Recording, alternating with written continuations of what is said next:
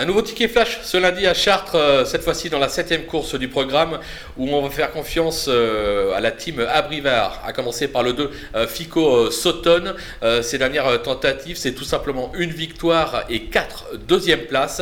L'engagement est favorable, déféré des quatre, Mathieu Abrivard au sulky. On fonce.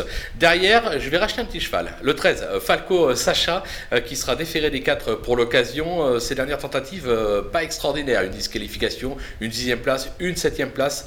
Toutefois, même aux 25 mètres, je pense que Léo Abrivard est capable d'en tirer la quintessence et de venir causer une belle surprise à l'arrivée. Raison pour laquelle on conseille de jeu, on va tenter un couplet euh, gagnant placé des deux.